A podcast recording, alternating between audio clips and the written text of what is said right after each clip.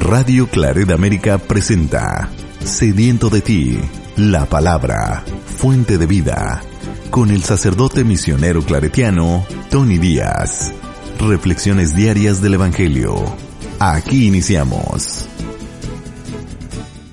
Bienvenidos hermanos a nuestras reflexiones bíblicas de las lecturas del día. Hoy es viernes de la décima quinta semana de tiempo ordinario viernes de la décima quinta semana de tiempo ordinario. La primera lectura de hoy viene del profeta Isaías capítulo 38 versos 1 al 8 y 21 al 22. Y también el Salmo responsorial sale de esta primera lectura que no es incorporada dentro de la lectura, pero es incorporada en el Salmo responsorial porque es un cántico que el rey Ezequías, que es el personaje de esta primera lectura hace después de ser sanado uh, por Dios. Así que en el Salmo responsorial eh, vamos a leer del cántico que es parte de esta primera lectura de hoy. Dice la primera lectura, en aquel tiempo el rey Ezequías, enfermo de muerte, lo vino a ver el profeta Isaías, hijo de Amós, y le dijo, Esto dice el Señor, arregla todos tus asuntos porque no te vas a aliviar y te vas a morir. Ezequías volvió la cara hacia la pared, oró al Señor y dijo, Acuérdate, Señor, de que te he servido con fidelidad y rectitud de corazón, y de que he hecho siempre lo que a ti te agrada. Y lloró con abundantes lágrimas. Entonces el Señor le habló a Isaías y le dijo, Ve a decirle a Ezequías, Estoy dice, esto dice el Señor, Dios de tu padre David. He escuchado tu oración y he visto tus lágrimas. Voy a curarte y en tres días podrás ir al templo del Señor. Voy a darte quince años más de vida. Te libraré de la mano del rey de Asiria a ti y a tu ciudad, y protegeré a Jerusalén. Dijo entonces Isaías, traigan un emplasto de higos y aplíquenselo en la llaga para que se alivie. Y Ezequías dijo, ¿Cuál es la señal de que podré ir al templo del Señor? Respondió Isaías, Esta será para ti la señal de que el Señor cumplirá las cosas que te ha dicho. Voy a hacer que la sombra retroceda los diez grados que ha avanzado en el reloj de sol de Ahaz. Y el sol retrocedió los diez grados que había avanzado. Palabra de Dios. El salmo responsorial viene del profeta Isaías, como dije antes. El responsorio es Sálvame Señor y viviré. Yo pensaba que a la mitad de mi vida tendría que dirigirme hacia las puertas del abismo y me privarían del resto de mis años. Yo pensaba que ya no volvería a ver al Señor en la tierra de los vivos, que ya no volvería a ver a los hombres entre los habitantes del mundo. Levantan y enrollan mi vida, como una tienda de pastores, como un tejedor tejía yo mi vida, y me cortaron la trama. A los que Dios protege viven, y entre ellos vivirá mi espíritu. Me has curado, me has hecho revivir. Sálvame, Señor, y viviré. El Evangelio de hoy viene de Mateos capítulo 12 versículos 1 al 8. Un sábado atravesaba Jesús por los sembrados. Los discípulos que iban con él tenían hambre y se pusieron a arrancar espigas y a comerse los granos. Cuando los fariseos los vieron, le dijeron a Jesús, tus discípulos están haciendo algo que no está permitido hacer en sábado? Él les contestó, ¿no han leído ustedes lo que hizo David una vez que sintieron hambre él y sus compañeros? ¿No recuerdan cómo entraron en la casa de Dios y comieron los panes consagrados, de los cuales ni él ni sus compañeros podían comer, sino tan solo los sacerdotes? Tampoco han leído en la ley que los sacerdotes violan el sábado porque ofician en el templo y por eso no cometen pecado. Pues yo digo que aquí hay alguien más grande que el templo. Si ustedes comprendieran el sentido de las palabras, misericordia quiero y no sacrificios, no condenarían a quienes no tienen ninguna culpa. Por lo demás, el Hijo del Hombre también es dueño del sábado. Palabra del Señor. Muy bien, damos comienzo a nuestra reflexión de las lecturas de hoy. Continuamos leyendo el profeta Isaías y el contexto de esta primera lectura es ah, acerca del rey Ezequías, que es rey del reinado de Judá, la parte sur del territorio de Israel, eh, dentro de la cual se encuentra la ciudad de David, Jerusalén, y dentro de, de esta ciudad se encuentra el templo, el templo que es el corazón del culto judío. El rey Ezequías se encuentra enfermo y Dios manda a Isaías para que le diga al rey Ezequías que no va a sobrevivir esa enfermedad y que va a morir y por, y por tanto de que tiene que poner su vida en orden. En aquel tiempo, dice la lectura, el rey Ezequías, enfermo de muerte, ah, lo vino a ver el profeta Isaías, hijo de Amós, y le dijo, esto dice el Señor, arregla todos tus asuntos, porque no te vas a aliviar y te vas a morir. Pues uno puede imaginarse pues la reacción que pudo haber tenido el rey Ezequías con tal noticia de que no sobreviviría a su enfermedad. La lectura no nos dice qué tipo de enfermedad es, solo de que es grave y de que no sobrevivirá, sobrevivirá esta enfermedad. Después viene la reacción, la reacción de Ezequías a estas palabras de Dios por parte del profeta Isaías. Dice, Ezequías volvió la cara hacia la pared, ¿no? Quizás volvió la cara hacia la pared para esconder su dolor, sus lágrimas. Y ahora Ezequías dirige una oración a Dios. Acuérdate, Señor, de que te he servido con fidelidad y rectitud de corazón, y de que he hecho siempre lo que a ti te agrada. Y lloró con abundantes lágrimas. Y sí, es verdad, este este rey Ezequías, rey de Judá, que es la parte sur del territorio de, Israel, eh, fue un buen, un buen rey a comparación de, los otros que verdaderamente no solamente habían rechazado la alianza con Dios, sino y también habían guiado al pueblo hacia otros dioses. Pero este rey Ezequías, y esto también nos lo confirma el segundo libro de Reyes, donde se nos habla acerca de este rey, que fue verdaderamente un buen rey. Y sus palabras en esta oración de que, de que ha sido fiel y recto de corazón, y que siempre buscó agradar a Dios, pues eh, no está exagerando. Esto es lo que ah, el libro de Segundo de Reyes, pues también nos confirma acerca del reinado ah, de este rey Ezequías de Judá.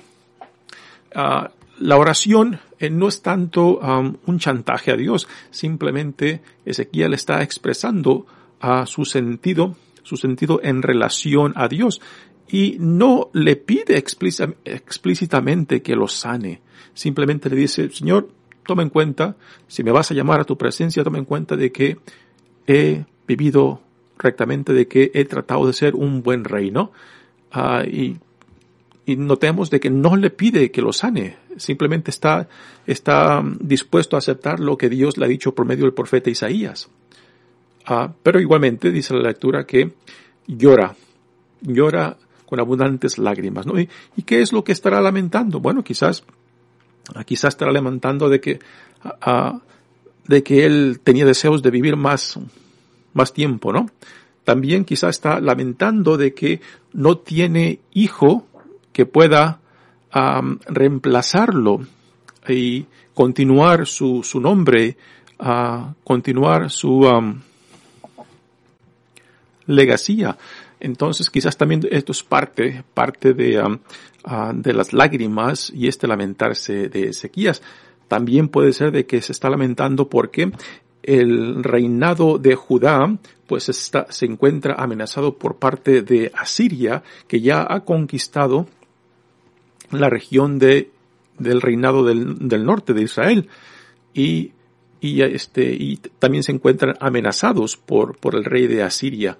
Así que quizás está lamentándose de que pues está por morir y, estando su pueblo en peligro ah, de ser sitiado por el rey de Asiria. Y ahora viene, vienen eh, la respuesta de Dios a esta oración, a estas lágrimas uh, del rey de Judá. Dice, entonces el Señor le habló a Isaías y le dijo, ve a decirle a Ezequías, esto dice el Señor, Dios de tu padre, David. He escuchado tu oración y he visto tus lágrimas voy a curarte y en tres días podrás ir al templo del Señor. Voy a darte quince años más de vida. Así que ah, Dios es, enternecido tanto, tanto por las lágrimas de Ezequías y por su oración y decide sanarlo y le da 15 años más de vida. Uh, les mencioné al principio de que Ezequías aún no tenía un hijo y en las tradiciones patriarcales pues eh, la descendencia se extiende a la legacía, la familia del nombre se extiende por, por la línea de los hijos y no de las hijas. Pues al tercer año después de que Ezequías es sanado, Dios le da le da un hijo. Y este hijo, este más adelante, pues reinará en, Judá por 55 ah, años. Pero ah, lo, lo, duro de esta, de esta información es de que este hijo de Ezequías pasa a ser uno de los peores, uno de los peores reyes de Judá. Y quizás uno desde nuestro punto de vista viendo hacia atrás pensaríamos, ¿no? Este, ¿para qué le, para qué Dios lo sanó, ¿no? Si es este hijo que después le dio, eh, pues pasa a ser uno de los peores reyes de Judá. Ah, pero un nieto de este hijo del rey Ezequías, más adelante, pasará a ser uno de los mejores reyes de Judá quien regresa a Israel a la fidelidad, a la confianza en Dios, ¿no? Así que, aunque para nosotros hoy en día viendo hacia atrás se nos hace muy fácilmente este juzgar, juzgar las decisiones aún de Dios, ¿no? De por qué Dios le permitió, le permitió este darle más vida y cuando le dio más vida, pues le también le permitió que le naciera un hijo y este hijo pues fue uno de los peores. Pero cada generación tiene que dar cuentas a Dios y aún desde nuestro punto de vista, pues ah, no tenemos el derecho de juzgar porque nos, no conocemos todos los detalles. No tenemos toda la, información para decir bien o mal o, aquí Dios se equivocó, ¿no? En darle más vida y, a causa de esto, pues le nació un hijo que fue uno de los peores hijos, ¿no? Pero no, solo Dios sabe. Solo sabe por qué el nieto de ese hijo, pues tan vino a ser uno de los mejores reyes ah, de Judá. Dice que así que quiénes somos para juzgar, ¿no? Yo creo que esto se tiene que dejar en manos de Dios porque no sabemos lo que es ni bueno, a veces ni bueno ni malo, lo que es buena suerte o mala suerte, ¿no? Eh, yo creo que eso hay que dejárselo a Dios, quien tiene la visión mucho más larga que la nuestra. Pero repito, a nosotros se nos hace muy fácil desde nuestro punto de vista viendo hacia atrás, pues juzgar y a veces juzgamos aquello que no conocemos. Juzgamos aquello de lo cual no tenemos información completa, ¿no? Pero la historia, la historia tiende, tiende a, a resolver las cosas como deben de ser, ¿no? si el hijo que le nació a Ezequías después de que fue sanado, pues le, le, trajo ese hijo que no tenía antes de, la noticia de que iba a morir, pues las decisiones de ese hijo fueron de él y no de Ezequías. Y quizás, bueno, no quizás, la historia nos comprueba que el nieto de este mal hijo y mal rey, pues a últimas, este, a últimas pasa a ser uno de los mejores reyes de Judá. interesante información, interesantes detalles, pero que nos enseña a nosotros a no, a no juzgar tan fácilmente cuando no, tenemos toda la información ah, en torno a ciertas personas o ciertos eventos. También, este, ah, aquí dice, voy a darle 15 años, te libraré de la mano del rey de Asiria. Asiria eh, sitió a la ciudad de, de Jerusalén, pero eh, en esto esto lo leemos también en, um, en el segundo libro de Reyes, que en ese momento cuando el rey de Asiria quiso conquistar y destruir Jerusalén, una plaga cayó sobre ellos y mató a un gran parte del ejército de Asiria y el rey de Asiria tuvo que salir huyendo de regreso a, a su país, ¿no?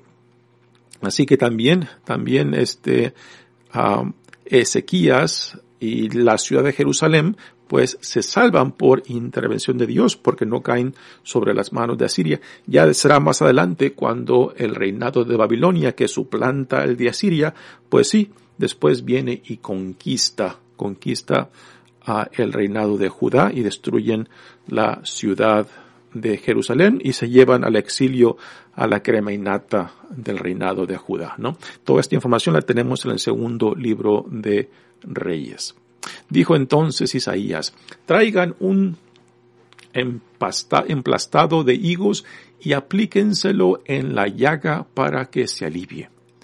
Ah, aparte de ser el, profeta de Dios, parece que Isaías también tiene cierto conocimiento de remedios, quizás caseros para diferentes cosas.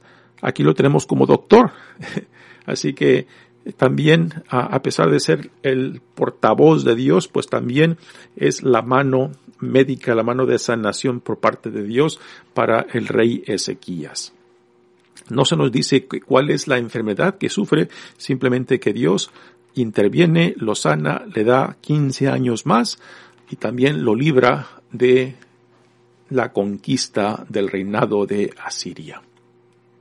Y Ezequías dijo, ¿cuál es la señal de que podré ir al templo del Señor?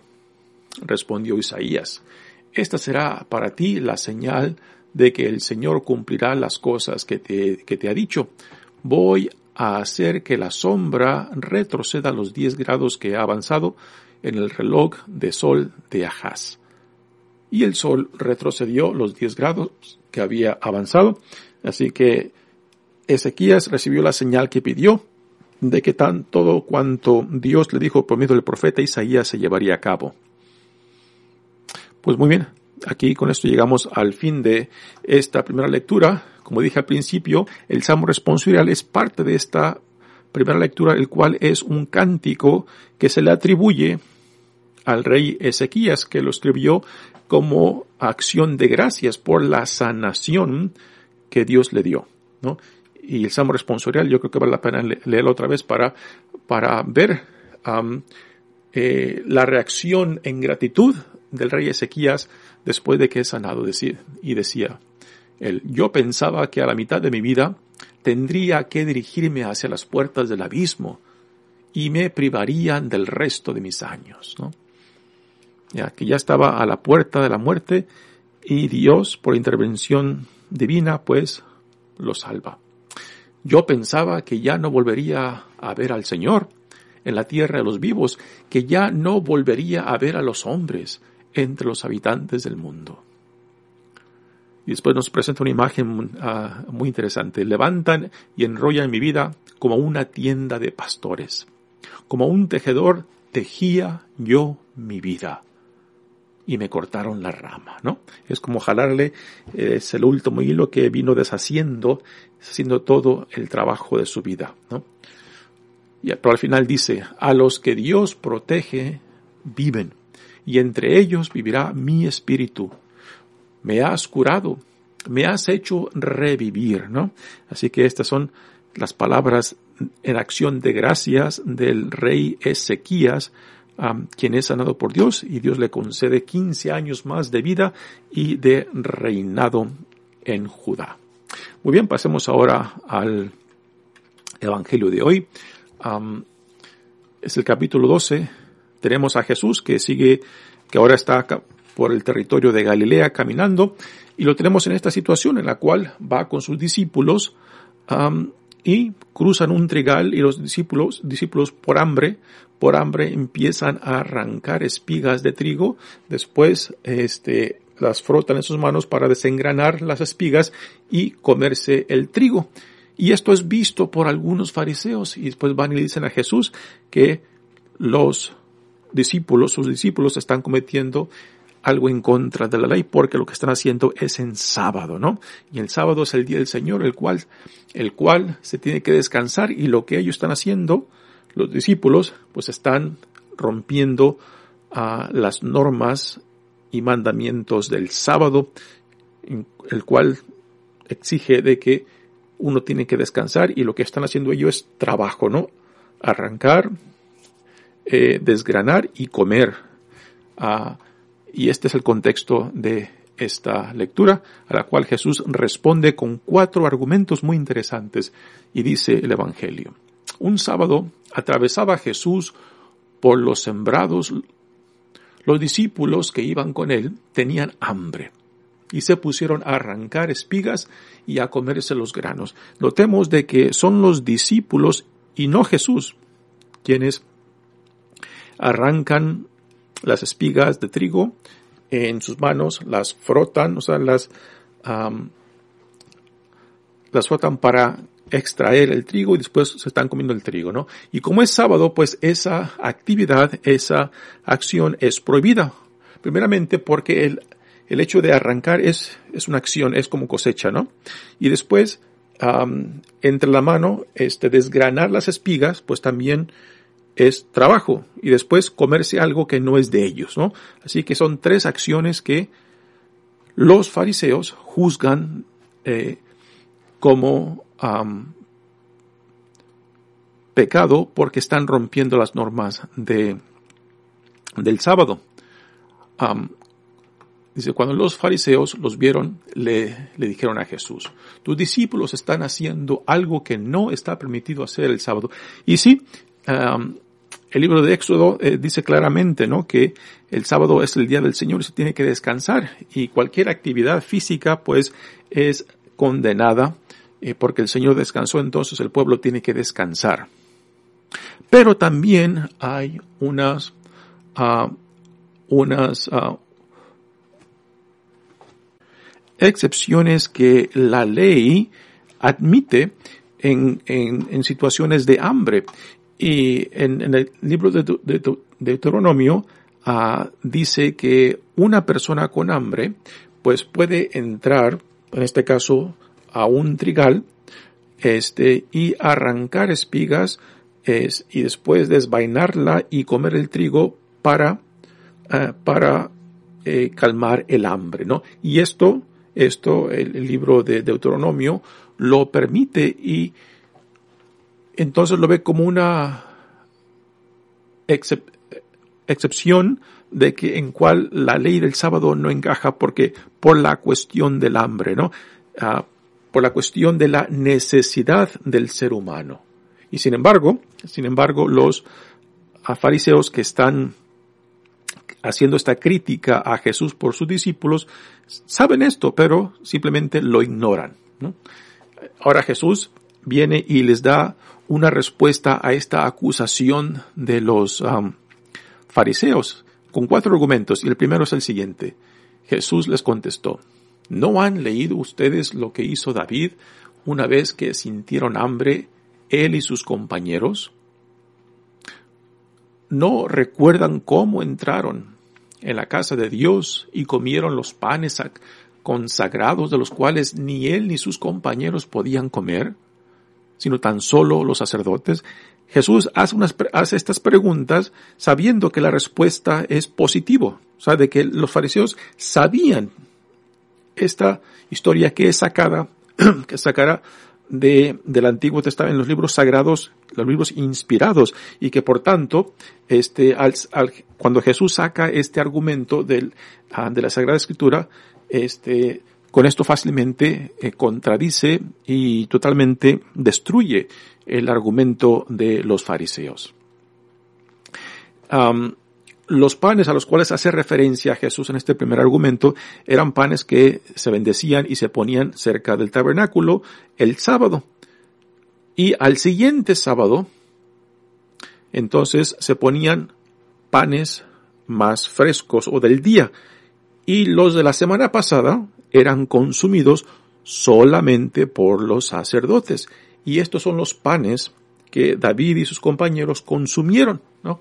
Así que cuando Jesús hace referencia a esta historia, pues les presenta un argumento en contra de la crítica que los fariseos le están haciendo a, ellos, ¿no? Porque por la cuestión de la necesidad del hambre, por la cuestión de misericordia y compasión, ¿no? Lo cual es un tema uh, clave este, en cómo Jesús interpreta la ley, que para él es más importante el espíritu de la ley, la compasión, la misericordia, la justicia, el amor de Dios, que simplemente la ley o el mandamiento a rajatablas, ¿no? Lo cual los fariseos es el punto de vista que toman. Ahora viene el segundo argumento. Tampoco han leído en la ley que los sacerdotes violan el sábado porque ofician en el templo y no por eso cometen pecado? Pues yo digo que aquí hay alguien más grande que el templo, ¿no? Mientras que la gente el sábado descansa, pues los sacerdotes eh, se les da el permiso, sin cometer pecado, de oficiar los ritos religiosos del día. Y sin embargo no cometen pecado, ¿no? Así que Jesús claramente dice de que hay excepciones toda regla, toda ley tiene excepciones. Y más cuando están en presencia de aquel que es el Hijo de Dios, de aquel que es el Mesías, de aquel que está por encima de la tradición misma, aunque ellos no lo reconozcan, que Jesús es tal. Así que este es el segundo argumento. El tercer argumento ahora viene.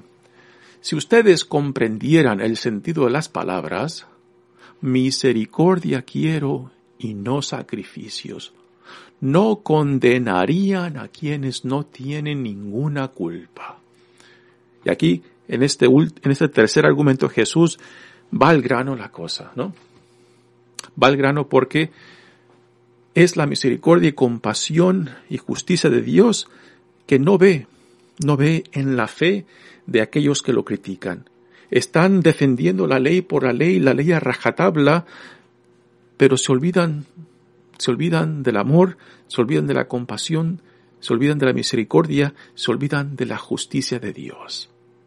Donde está ausente la, la compasión y la misericordia y la justicia de Dios, no hay ningún sacrificio, no hay ningún rito, no hay ningún culto que pueda suplantar esa ausencia de compasión y misericordia.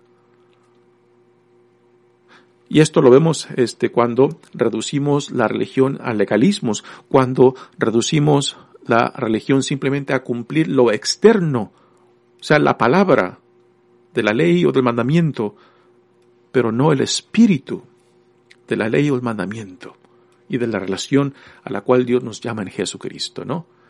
Así que este es, este es un punto muy importante para Jesús, que es muy constante en cómo él enfoca eh, su relación con Dios y el sentido de la ley, el sentido de vivir la ley y cumplir la ley. Es el espíritu de la ley y no simplemente la letra de la ley.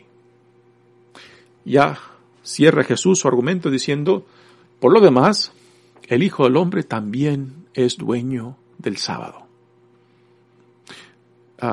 este argumento Jesús lo dice porque él reconoce claramente cuál es su identidad como hijo de Dios, como Mesías, como el Cristo, el ungido mandado por Dios. Pero si sus críticas eh, no, no reconocen quién es Él, no reconocen su identidad, pues igualmente tampoco van a aceptar este cuarto argumento de Jesús. Por lo demás, el Hijo del Hombre también es dueño del sábado. Pues bien, hermanos, mi nombre es Padre Tony Díaz, misionero claretiano. seguimos, seguimos reflexionando sobre estas lecturas y dejar que Dios pues nos ayude, nos ayude ante todo a discernir la vida a la cual Él nos llama y saberle responder al estilo del, del rey Ezequías de la primera lectura, ¿no? Y no simplemente a querer chantajear a Dios, aún con nuestras buenas conductas, aún con lo que eh, declaramos que son cosas buenas o acciones buenas, ¿no? lo que el rey Ezequías le dice a Dios cuando es, el profeta le dice que va a morir, pues simplemente le dice, Señor, ah, simplemente considera, considera la vida que he vivido, que, he buscado vivir recto y que he buscado ser fiel a ti, ¿no? Y se lo deja ahí, se lo deja en manos de Dios, ¿no? Y, y en esto yo creo que es significante de que para Ezequías, aun cuando sabe que va a morir, pues para él es más importante la relación de intimidad y confianza con Dios que la sanación. Si Dios por encima me quiere dar la sanación, alabado sea Dios. Y si no, pues igualmente alabado sea Dios. Y esta es la actitud que Ezequías toma ante esa noticia de que va a morir y a últimas Dios yo creo que responde a ese espíritu de nobleza y de humildad del rey Ezequías. Igualmente en, la, el Evangelio de hoy pues Jesús nos enseña, nos enseña de que por encima de la ley, de los mandamientos, de las enseñanzas, de las doctrinas, ah, tiene que estar la compasión, misericordia, la justicia de Dios, el amor de Dios, ¿no? Que no podemos reducir simplemente a Dios a legalismos, a normas, a, leyes y perder de cuenta lo que le da vida a la relación a la cual somos llamados en Jesucristo. Y la relación es, está fundada en cuatro principios fundamentales del reino de Dios. El amor, la compasión, la misericordia, la justicia de Dios, que cuando perdemos de vista esto, entonces hemos reducido nuestra relación con Dios simplemente a legalismos.